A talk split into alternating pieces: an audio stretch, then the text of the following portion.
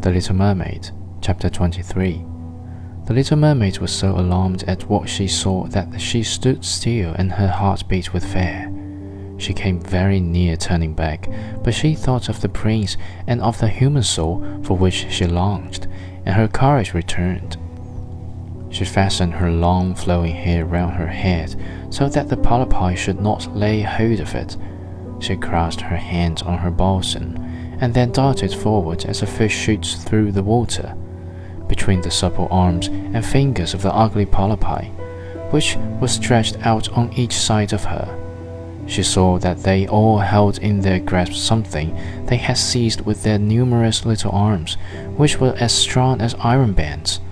Tightly grasped in their clinging arms were white skeletons of human beings who had perished at sea and had sunk down into the deep waters.